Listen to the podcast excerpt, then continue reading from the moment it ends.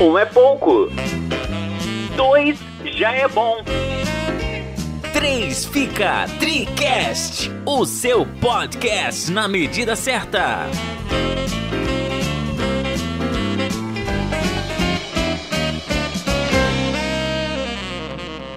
Boa! Estamos iniciando a segunda edição do nosso TriCast.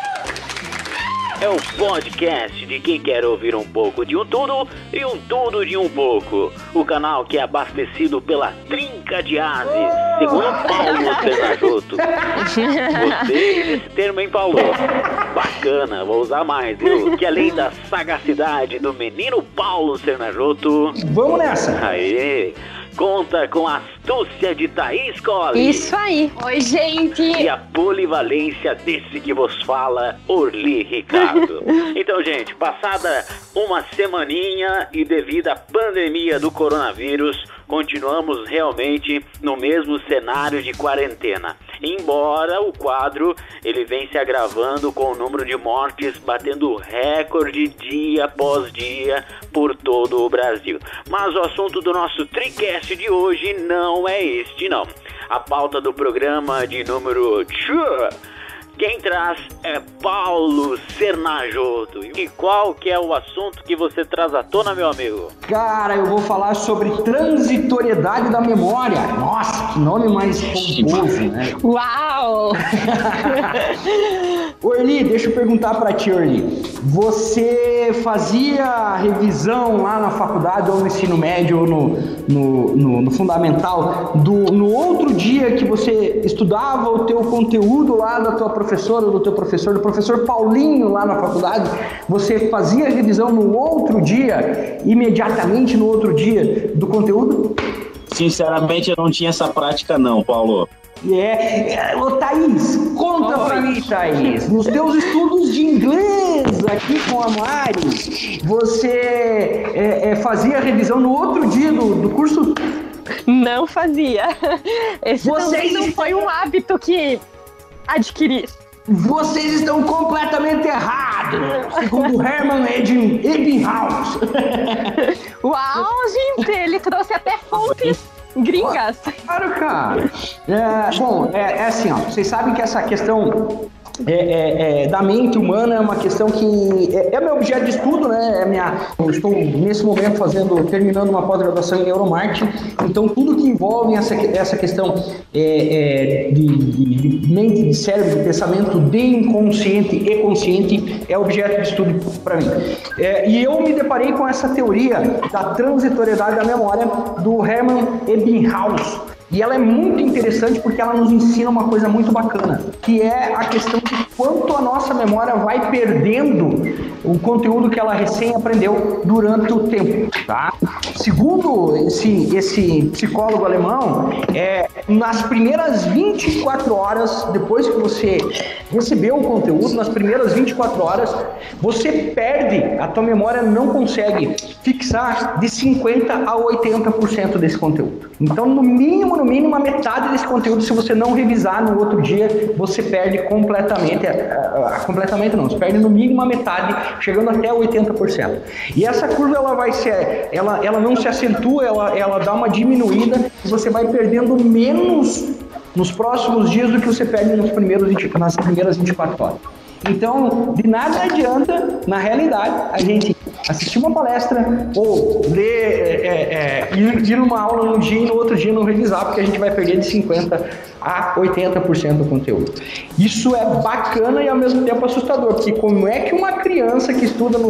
Oh, vamos, vamos, vamos supor, o ensino regular normal, né, que é cinco vezes por semana, e na faculdade o cara tem que trabalhar durante o dia e estudar durante a noite. Como é que ele vai revisar o conteúdo no outro dia, sendo que ele já tem aula de outro conteúdo no outro dia? Exatamente. Tinha como prestar atenção lá no, no Paulinho e decorar tudo isso, né, Orli? É uma parada muito difícil, viu, Paulo? Até mesmo porque, se a gente for analisar, hoje tem algumas ferramentas, né, que de repente não atrapalhem no desenvolvimento do, do trabalho, né? A questão profissional mesmo, né? Que é o próprio podcast, né? A gente pode estar trabalhando e ouvindo algum conteúdo nesse sentido, mas eu falo para você que até uma estava explicando aí, me passou pela cabeça uma coisa que seria bastante interessante, a gente não faz ou pelo menos não tem essa cultura, é de ter um amigo, um amigo assim, muito próximo, e durante o, o dia seguinte da aula, ou até mesmo depois de uma palestra, tirar uns 5, 10 minutinhos para não falar sobre política, não falar sobre esporte, não falar sobre celebridades e tudo mais, mas sim falar sobre conteúdo eu acredito que isso venha a reforçar muito mais, porque aquilo que eu esqueci, às vezes ele lembra, e aquilo que ele não lembra, eu, eu tenho fresco na minha memória. Hum. Então, fazer este, é, esse, esse bate-papo, essa troca de informações, que eu acho que é alguma coisa que acaba mantendo acesa a chama do conteúdo que a gente acabara de, de ouvir, né? Então, se for analisar, é uma estratégia boa deixar alguns assuntos de lado, porque neste bate-papo aí, a gente consegue lembrar muita coisa dentro das 24 horas que você falou. Orli do céu, tu acabou de buscar outra teoria aí, cara, que é a teoria da pirâmide, o cone de aprendizagem de William Glasser. A gente aprende 95% mais quando a gente ensina o outro, que é o que você acabou de falar. Exatamente. Olha aí. E o bacana isso é que a gente também, além de ensinar, a gente aprende muito quando compartilha com os outros algo, né? Então, porque algo sempre é acrescentado, uma visão, uma ideia, um insight que vai tendo durante toda essa conversa.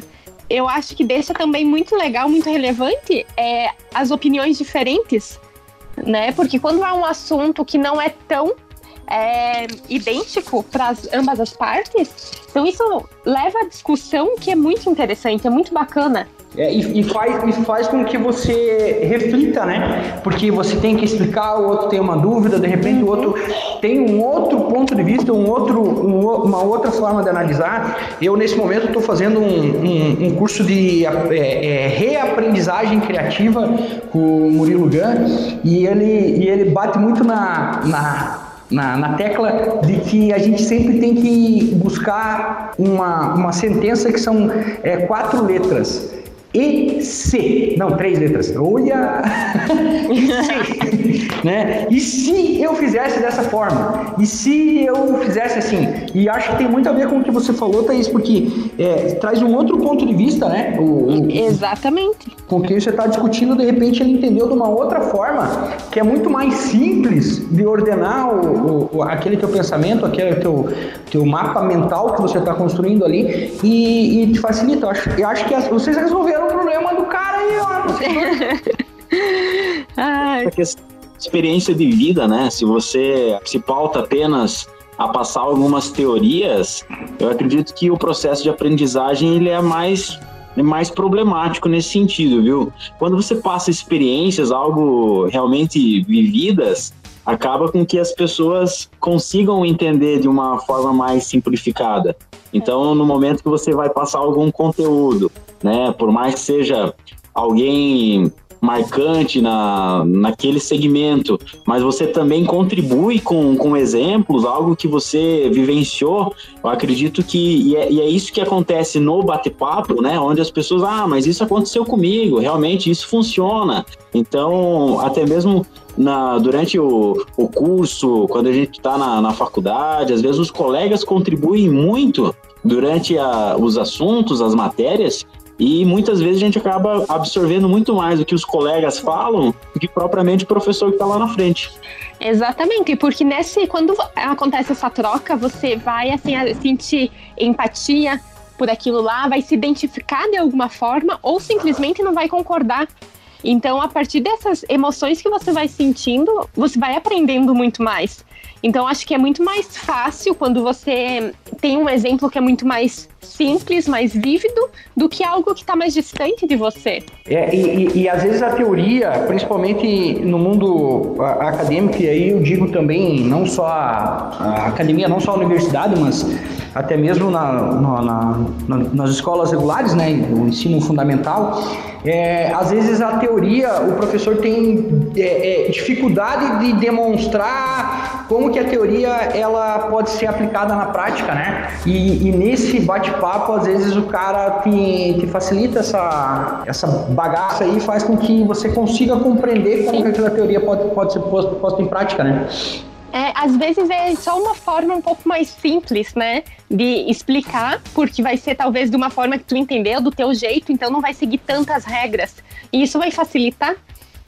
Exato. Aí vem aquilo que o Murilo Gano tá falando para mim, e se?